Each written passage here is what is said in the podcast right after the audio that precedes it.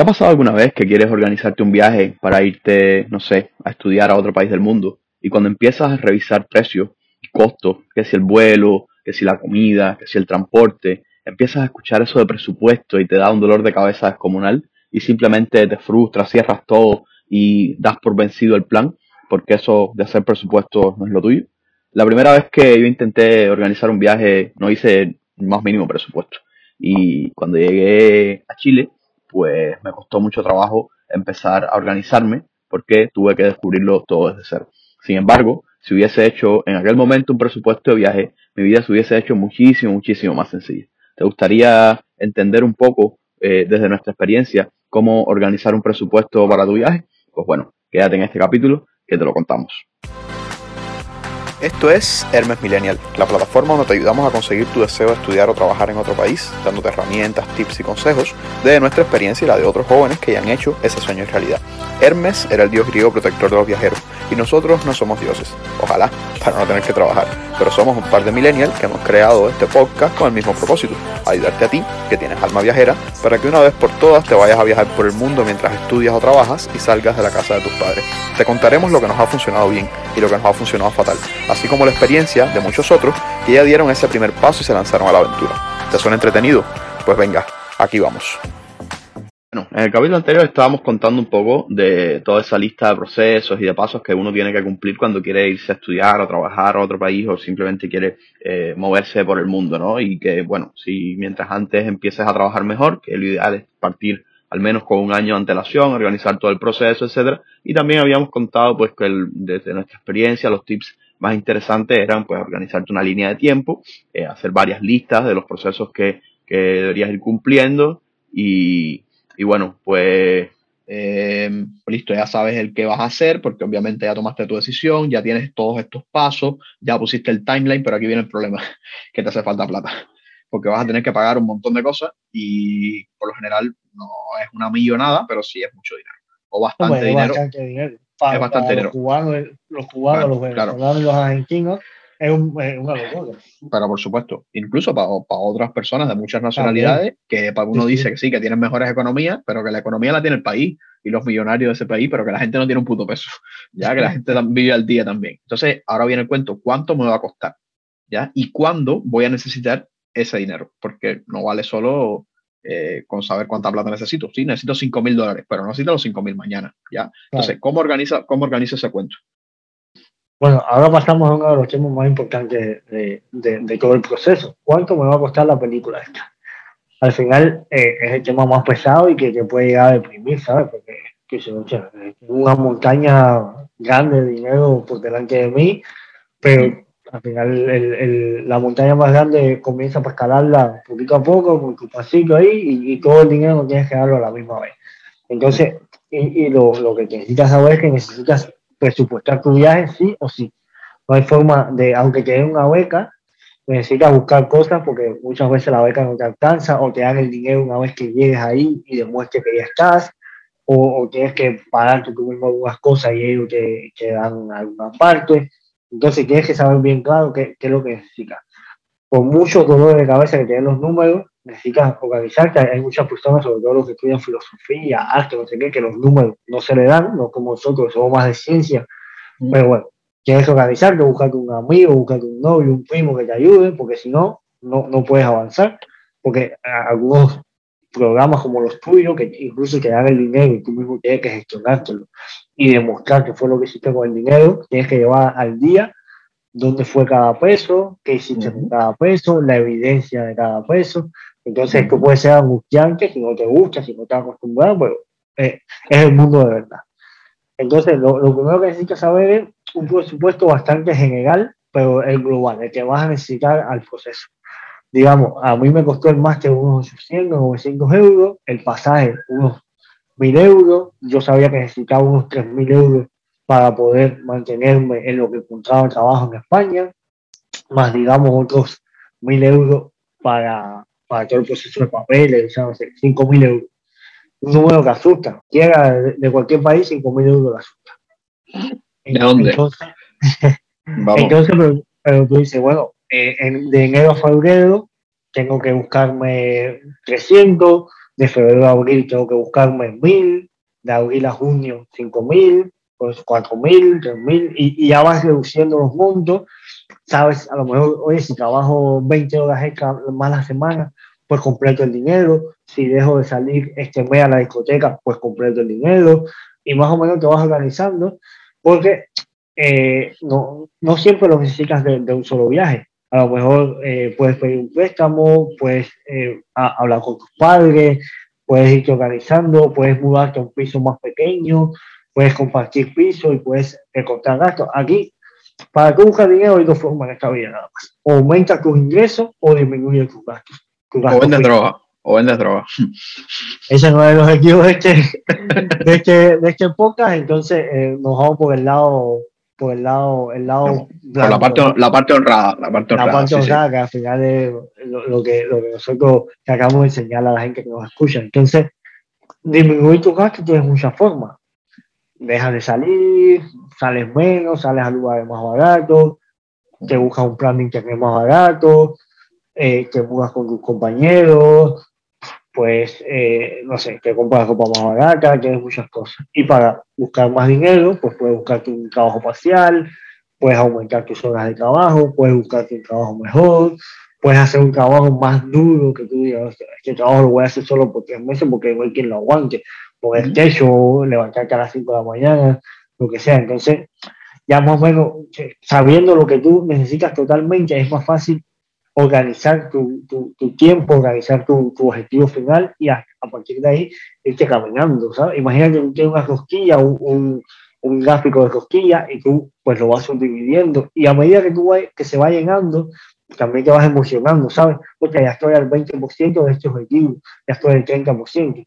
Yo uso una aplicación que se llama Safe, Safe Goal Savings, algo así. Yo pongo mis distintos objetivos, digamos, comprarse el coche, irme de vacaciones, hacer esto. Yo quiero hacer, digamos, irme de vacaciones lo quiero hacer en un año a Nueva York. Pues necesito 3.000 euros. Y él, él, mismo te dice, vale, en un año, para que llegue necesitas poner 200 euros mensuales. Tú vas poniendo 200 euros, 200 euros, te dice, ya quieres 600 euros, estás al 20%. Y dice, oh, pues estoy, estoy cerca, vamos a darle un poco más fuerte. Y pues ahí vas moviéndote, ¿sabes? Entonces, hay temas que, que, necesitas pagar sí o sí, pero hay temas que, que, que puedes irlo esquivando un poco. Hay temas que, que, no, que no puedes. Hay veces que tienes que pagar un notario. Yo mismo tuve que pagar un notario para legalizar eh, el matrimonio mío con mi esposa, para poder irnos juntos. Ese problema tú no lo tuviste. Hay gente que no lo tiene. Hay gente que tiene otros problemas que yo no tuve. Entonces, tienes que, volvemos lo mismo, ver tus tu, tu, tus gastos eh, específicos y algunos que, que, son fijos obligados, para España la visa cuesta 60 euros, sí o sí.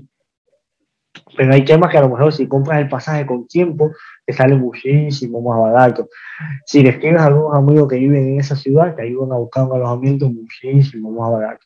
Entonces, a partir de ahí, pues vas viendo cómo, cómo te vas organizando con el dinero. Bueno, claro, y, y, lo que decías, ¿no? Hay costos fijos que son constantes, como cosas que, que sé yo, la legalización, o la visa, o el, el, pasaje no tanto, el pasaje puede variar, pero es bueno que tengas un estimado. Entonces, aquí, bueno, yo vuelvo a mi, a mi Excel manía, ¿no? Y aquí estamos hablando de números, y cuando hablas de números y de, y de sumar cosas, pues, pues Excel, vete a Excel, ¿ya?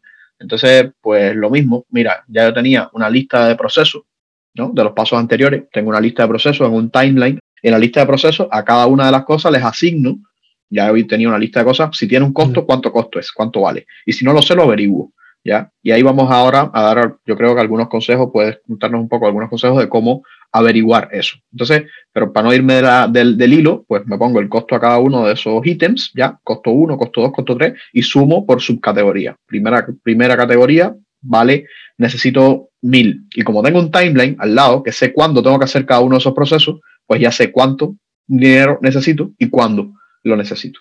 ¿Vale? Pero si no hiciste pues, tu lista de procesos y tu timeline, pues ahora sí sabes cuánto te cuesta, pero no cuándo. Y ahí te puedes empezar a organizar. A lo mejor en total necesitas sí 6.000 euros, pero bueno, en, en, abril vas a necesitar 200, después 300, yeah. después 1.000. Entonces ya tú puedes ir organizando tu ahorro, puedes organizar tus inversiones. Si tienes acceso al crédito o acceso a la deuda, ya tienes alguna tarjeta de crédito o puedes pedir dinero prestado a, gente muy cercana. Este es mi último consejo, pedir dinero prestado, pero siempre que puedas financiarlo con, con tus gastos, bacán. Pero si no puedes, bueno, pues el, acceder al crédito eh, también es una muy buena idea, ¿no? Y bueno, aquí entonces, eh, después que ya sabes cómo poner los números, hay momentos donde no sabes cuánto es el número. Por ejemplo, el vuelo. Mm, los vuelos son variables, ¿no? Depende de la fecha, pero ya tú más o menos sabes en qué fecha vas a viajar. Entonces, puedes entrarte a una aplicación esta como Google Flights y ver vuelos de Google que te hace muchas recomendaciones y, y te compara muchos precios, pues ahí saber más o menos el vuelo el costo del vuelo. Otra cosa súper importante, los seguros de viaje, que siempre, siempre, siempre necesitas seguro de viaje para ir a un país extra. Por lo a lo mejor vas a necesitarlo si vas a ir por, vamos, por mucho tiempo, por tres, seis meses, un año.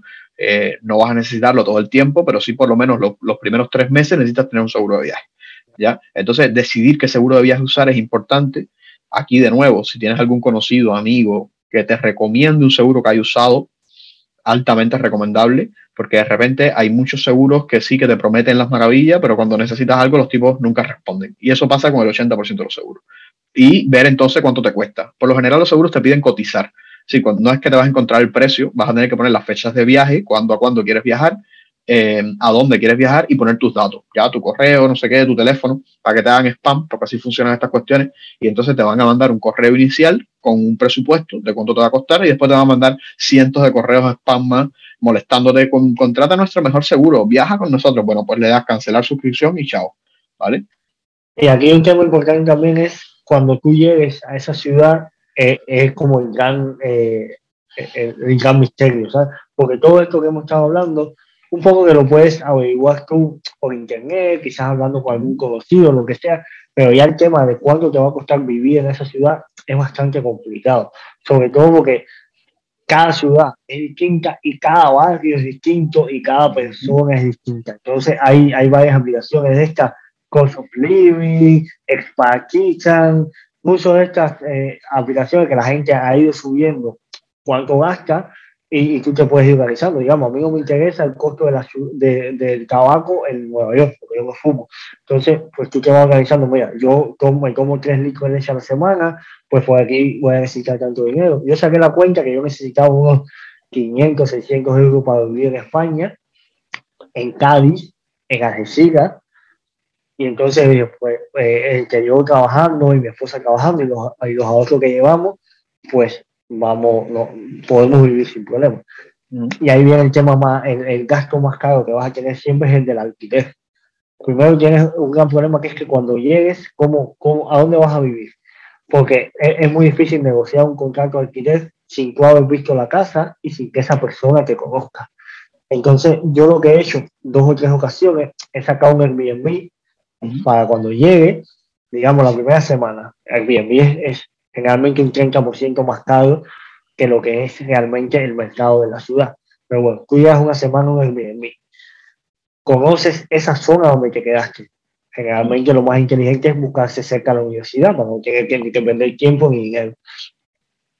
Conoces esa zona de la universidad, tú dices, oh, me gusta esta zona, no, no es cara, pues vas buscando por ahí, vas conociendo personas y te da tiempo a visitar dos o tres pisos en esa semana para ver dónde te vas a alquilar. Pero incluso puedes negociar con el dueño del Airbnb y quedarte ahí mismo en ese Airbnb si puedes conseguir un buen precio, si te interesa, si el hombre no tiene más reserva. Entonces, por ahí vas caminando. Lo otro, el tema del transporte. En España, generalmente y en Europa, el transporte público funciona perfectamente. Y bueno, lo mejor es vivir al lado de la universidad. Yo en la vivía al lado y no, tenía problema con eso. Pues incluso, aunque, aunque vivas al lado, tienes que ir un día a hacer unas prácticas, tienes que ir a la playa, tienes lo que sea, lo, tienes que averiguar las distintas formas que hay. Lo mejor siempre es buscar pues abonos de estos mensuales, eh, tarjetas de transporte, que siempre te van a ahorrar igual un 30 o 40% de, de equipar el, el, día a día, el, el dinero este efectivo. Entonces, escribe igual a personas que hayan pasado por este proceso, ya no tienen que ser ni, amigos tuyos. A mí el otro día me escribió por LinkedIn un muchacho que no, no es ni cubano. Oye, yo vi que tú habías hecho el máster en energía renovable de la, de la Universidad de Cádiz, cuéntame cómo es el proceso. Yo soy ingeniero eléctrico. Yo le comenté mi experiencia, encantado la vida. Mira, para un arquitecto, bueno, a mí fue súper difícil, pero para un ingeniero eléctrico va a ser más fácil, la ciudad tiene sus cosas buenas, sus cosas malas, no vivas en este barrio, haz esto, no hagas aquello, y el muchacho quedó enganchadísimo la vida y yo me sentí muy bien porque lo ayudé. Entonces, esta barrera que uno siempre, eh, eh, pues, rompe es, importante porque al final, esto lo dijimos ya, para comprarte unos audífonos, estás una semana revisando las reviews en Google y en Amazon, pero para irte a una ciudad, a un país nuevo, a un, máster, pues casi casi que coges el primero. Entonces, si lo haces con tiempo, nunca son las más baratas también. Yo mismo, cuando, cuando yo vine a la Universidad de Cádiz, empecé a buscar pisos en Cádiz, pero no me di cuenta que en el campus de Algeciras. Entonces, vendí una semana dando en, en, esas cosas y Algeciras era un poco más barato que Cádiz, pero tenía menos trabajo. Entonces, eh, se, me, se me movió un poco mis planes, ¿sabes? Pero ya no tenía remedio. Entonces, hoy con el internet que hay, con, las posibilidades, no tiene sentido que te pase esto que me pasó a mí. Sí, definitivamente. Mira, ahí hay dos, dos o tres cosas que dijiste que son súper útiles y yo creo que, es importante volver sobre ellas. Lo primero es el alojamiento. Es imposible que en una, no imposible, pero es 90% poco probable que logres coordinar un alojamiento de largo término eh, de una ciudad a otra, ¿vale? Entonces, Airbnb yo también lo uso mucho y yo por lo general en mi presupuesto lo que pongo es, en Airbnb tú puedes revisar cuánto cuesta eh, mensualmente, ahora que estamos hablando de dinero, y sabes, bueno, pues el costo más o menos no es el más barato, el más barato son 500 euros y le pongo un poco más, 20%, 600 euros en una zona relativamente cercana a la universidad y ese es el costo entonces que le pongo a mi presupuesto, 600 euros por cuatro meses. ¿ya? Y ya tú sabes que vas a conseguirte algo más barato, por tanto va a sobrar plata. Pero siempre en los presupuestos, bueno, eh, irte un poquito para claro, Mejor que son, mejor que falte. Claro, y entonces te contratas sí o sí. Tú dices una semana, yo suelo contratarme al menos 15 días, si voy por, por poco tiempo, no. Por poco tiempo contrato el tiempo que voy a estar nomás, pero si voy por 3, 4 meses, pues contrato entre 15 días y un mes, de forma tal que me dé holgadez a que ahí los primeros días hago los trámites, los procesos, veo cómo es el cuento y entonces tengo una semana, 10 días para moverme y decidir hacia dónde voy a vivir. ¿Vale? Sí, porque cuando, cuando llegas tienes eh, muchos temas burocráticos que hacer, que O, o, pierdes tiempo haciendo los temas burocrático, digamos, ir a la policía, ir a extranjería, buscar que carnet, hacer esto, ir a la universidad, o pierdes tiempo buscando pisos. No, no puedes hacer las cosas a la vez. Mira, el, ahora cuando estábamos en Sevilla, recuerdo que un día conocimos unos amigos tuyos que recién habían llegado y nos hicieron el cuento de lo apoteósico que fue para ellos, porque ellos llegaron sin tener dónde vivir y ahí eso es un gran problema. Tú llegas al aeropuerto, qué lindo, qué linda es Sevilla. Sevilla, es espectacular. Todo el que puede ir a Sevilla, vaya. Y sí, te enamoras de Sevilla, pero ¿y a dónde voy a dormir mañana? No tienes donde dormir y no reservaste alojamiento. Estos chicos tuvieron que empezar a moverse un día entero, a buscar, a buscar, a buscar, a buscar por todas partes, hasta que de buena voluntad encontraron un sitio donde le dijeron, ya vale, sí, aquí pueden quedarse tres semanas. Entonces, fíjate lo importante que es que a lo mejor con tiempo uno se ha reservado un sitio donde estar.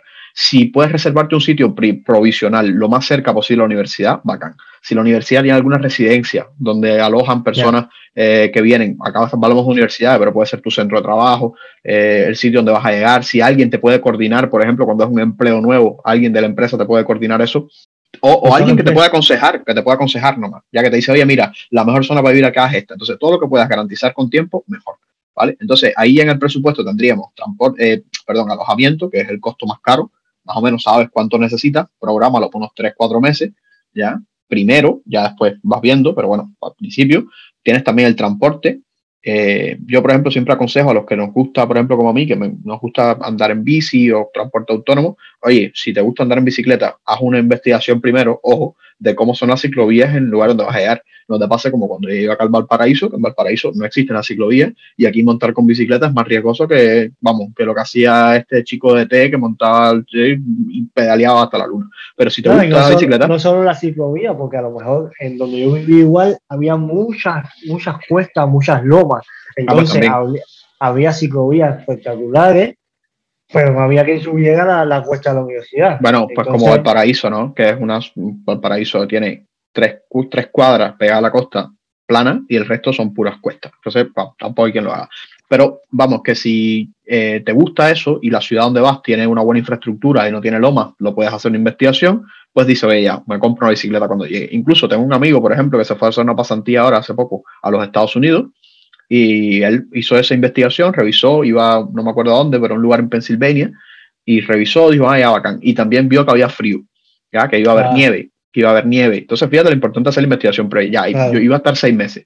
Y se compró por Amazon, tenía un amigo que vivía allá en esa ciudad, pidió una bicicleta por Amazon y cuando llegó ya tenía su bicicleta en casa de su amigo. ¿Vale? Entonces, por ejemplo, el costo del transporte lo resolvió mucho, porque también hay que tener en cuenta que no en todas las ciudades del mundo el transporte es muy cómodo. Mira, por ejemplo, Miami. En Miami, si no tienes un auto, estás, muerto. Eh, en Estados Unidos, generalmente, yo aquí cuando llegué, yo decía, ah, como voy a caminar, como voy a andar en bici, y aquí no hay ni, ni aceras en la calle para caminar. Entonces, o tienes coche o, gastas 400 euros en Uber, ¿sabes?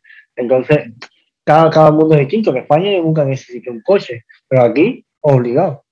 Claro, entonces tienes que, eh, si uno puede ser, fíjate, y todavía ni siquiera has viajado, pero ya estás haciendo la investigación previa y además estás presupuestándolo, porque dice, oye, cuando necesito llegar a Estados Unidos necesito comprarme un carro, porque si no, no puedo irme a vivir a Estados Unidos. Bueno, tienes que presupuestar dos mil, dólares aproximadamente para comprarte un carrito ahí de tercera, de cuarta, para ir tirando y después ves qué haces, ¿vale? Entonces ya tenemos, pues, alojamiento y transporte, que son dos grandes puntos. Después vendría... Vamos al tema ahora de la, de la comida. Eso, supermercado. Eh, ¿Qué sueles hacer tú, por ejemplo, cuando viajas a, una ciudad nueva? ¿Cómo te enteras de cuánta plata necesitas para comer? A ver, aquí hay dos cosas. Si, si, en, si en, el tema del alojamiento cambia bastante de ciudad a ciudad, en, en, los países europeos, como son franquicias generalmente en Estados Unidos, pues la comida suele ser bastante el, mismo precio en todo el país. Entonces, ya por ahí no, no, no tiene mucho sentido buscar distintos pueblos, distintas cosas siempre eh, averigua que, cuáles son las franquicias que hay, que generalmente es más cómodo, vas un solo vez, una sola vez al supermercado. De otra manera vas a perder mucho tiempo en ir a la frutería, ir a la pescadería, ir a no sé dónde. Entonces, a lo mejor te va a costar más dinero ir de un lugar a otro que el 10% de más que vas a pagar en el supermercado. Hay muchas aplicaciones que igual, la, que mencionábamos antes, el cost of living, no sé qué, que te dicen cuánto cuesta y más o menos tú sabes igual cómo, cómo te vas a organizar, eh, qué, qué, vas a comer, qué no puedes comer. En España el pescado es bastante caro, sin embargo la carne es barata. Aquí en Estados Unidos cuesta más o menos lo mismo, entonces puedes balancear un poco más la dieta.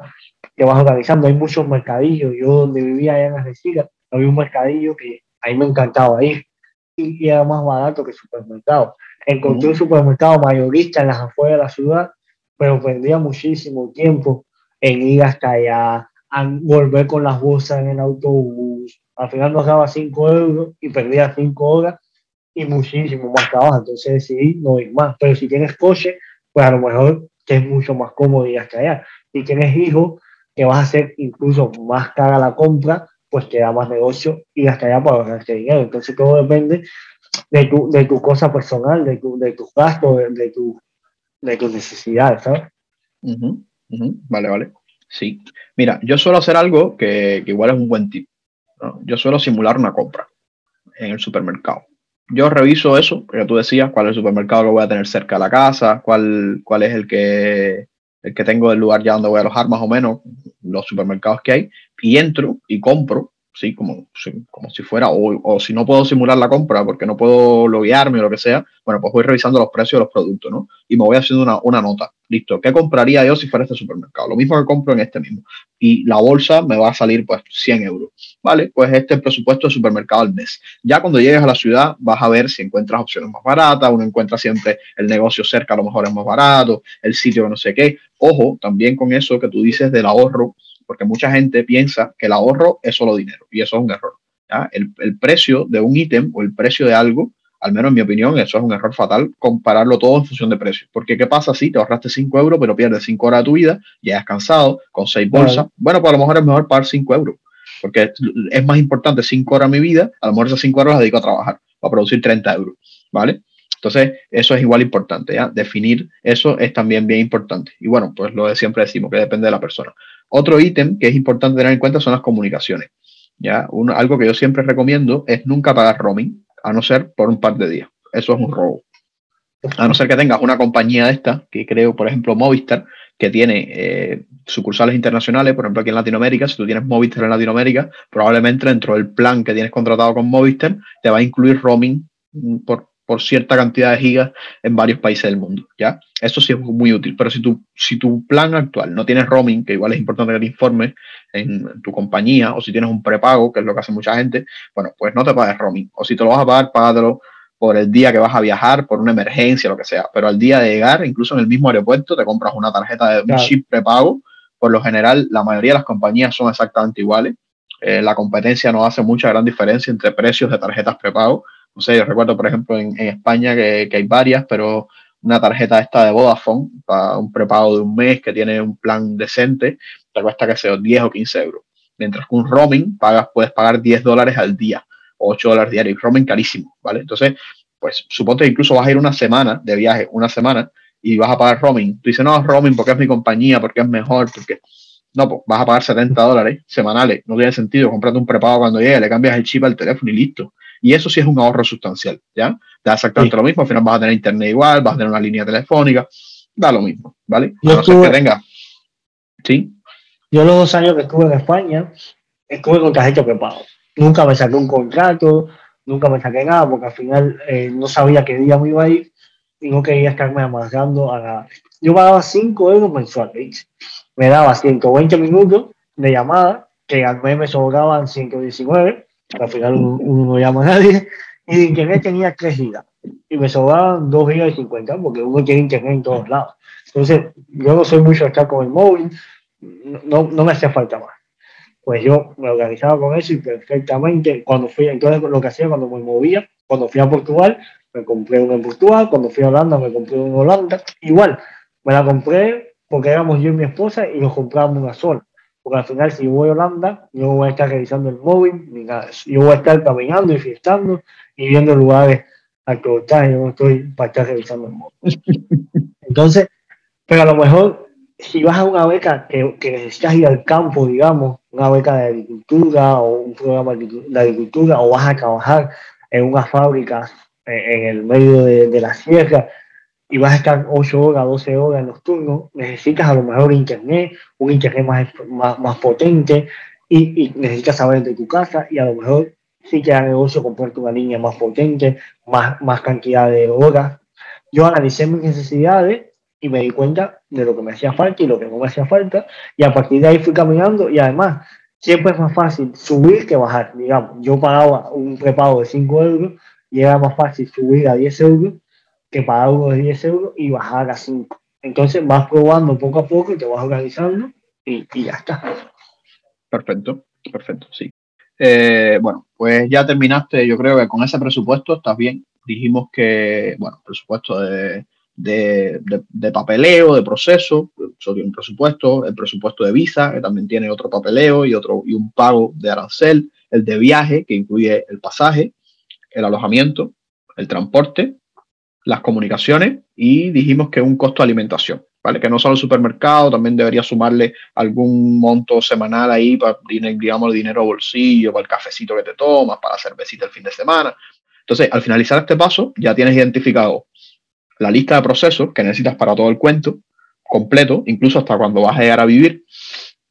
Tienes un timeline donde en ese timeline tienes ya identificado en qué momento vas a necesitar hacer cada proceso y por tanto ya te puedes organizar tu tiempo y no te vas a volver loco y además vas a saber cuánto dinero te va a costar cada proceso y en qué momento vas a necesitar ciertos montos de dinero para que además puedas tenerlo organizado. Entonces así, esa frustración inicial que era una locura de información, pues ahora se ha vuelto en un timeline y lista y presupuesto. Entonces, para lo menos, por lo que nos gusta la organización y los números, aquí tienes listas, to do, timeline, bacán, tiempo que hacer y además de eso tienes números, tangibles, ¿vale? Que sabes cuánto te va a costar cada uno de los procesos. Entonces, esto, esto, que, ayuda, esto que ayuda mucho a, saber tu capacidad de pago, tu capacidad de deuda, porque si a lo mejor para un máster en Madrid necesitas 20 mil dólares y este año es imposible que lo consigas y dices, pues el año que viene me, organizo y, y, llego hasta allá, porque puede ser el mejor máster del mundo, tu sueño desde que tienes 10 años, que vas a tener que comer sí o sí y vas a tener que pagar el máster sí o sí y vas a tener que dormir abajo de un techo. Entonces, no vas a disfrutar la experiencia por, por, por apurarte y querer hacerlo antes de tiempo, no vas a disfrutar la experiencia y lo que vas a estar es estresado, no vas a aprender todo lo que quieres aprender porque vas a estar preocupado buscando el dinero, cuando, cuando podrías simplemente esperar un año y, y, luchar una beca o buscar el dinero tú mismo, o simplemente buscar un máster muy parecido en vez de Madrid, en Jaén, en Cádiz, en Málaga, y, y, tu experiencia se va a multiplicar por cinco, porque cuando tengas amigos vas a querer salir, vas a querer disfrutar, y todo esto es parte del proceso de, de migración, el proceso de, de, de, irte fuera, ¿sabes? Eh, disfrutar de otra cultura, ir a los museos, ir a hacer esto. Entonces, se te va a ir todo el dinero en el máster y no vas a poder conocer el museo principal de la ciudad. Sin embargo, si te, si te organizas un poco, lo haces con tiempo, pues lo haces un año después, lo haces luchas por una beca porque sabes que la necesitas sí o sí, si no, no puedes hacerla. Entonces, necesitas saber hacia dónde vas exactamente y qué puedes pagar y qué no puedes pagar. La matemática no falla, es exacta. Claro.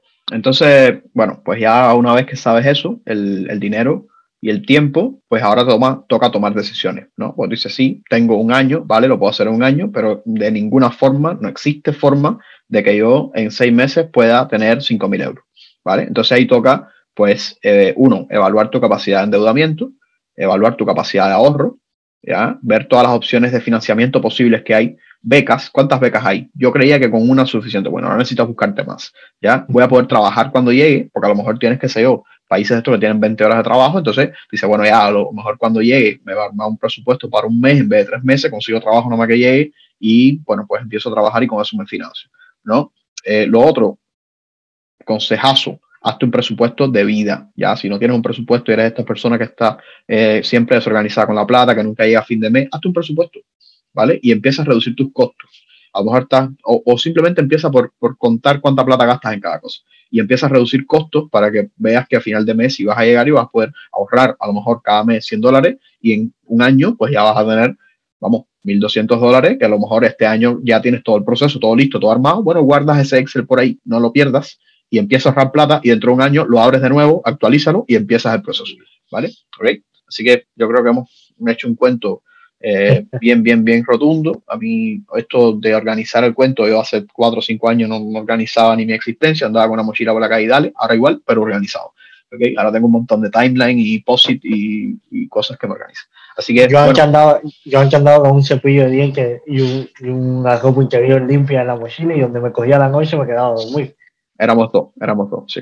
Vivimos toda la universidad, yo viví toda la universidad así también. Así que nada, esto, bueno, pues Hermes Millennial. Y este este podcast donde tratamos de ayudarte a conseguir ese deseo de estudiar o trabajar en otro país y te damos herramientas, tips, consejos desde nuestra experiencia, pero pronto, muy pronto, empezaremos a traer amigos que nos van a contar desde la experiencia de ellos, cómo ha sido este proceso y cómo lo han afrontado. Así que si te ha gustado, si ves que te aporta valor, si sientes que la información que compartimos es útil, porfa, compártelo. ¿Ya? Mándaselo a tu mejor amigo, a tu mejor amiga, a tu novio, a tu novia, a tu mamá, a tu tía, no sé, a quien pienses que le pueda servir este podcast, compárteselo. ¿Por qué? Porque eso nos ayuda a nosotros a seguir creciendo, por supuesto, pero también nos ayuda a motivarnos porque sabemos que este contenido que generamos es útil para otra persona.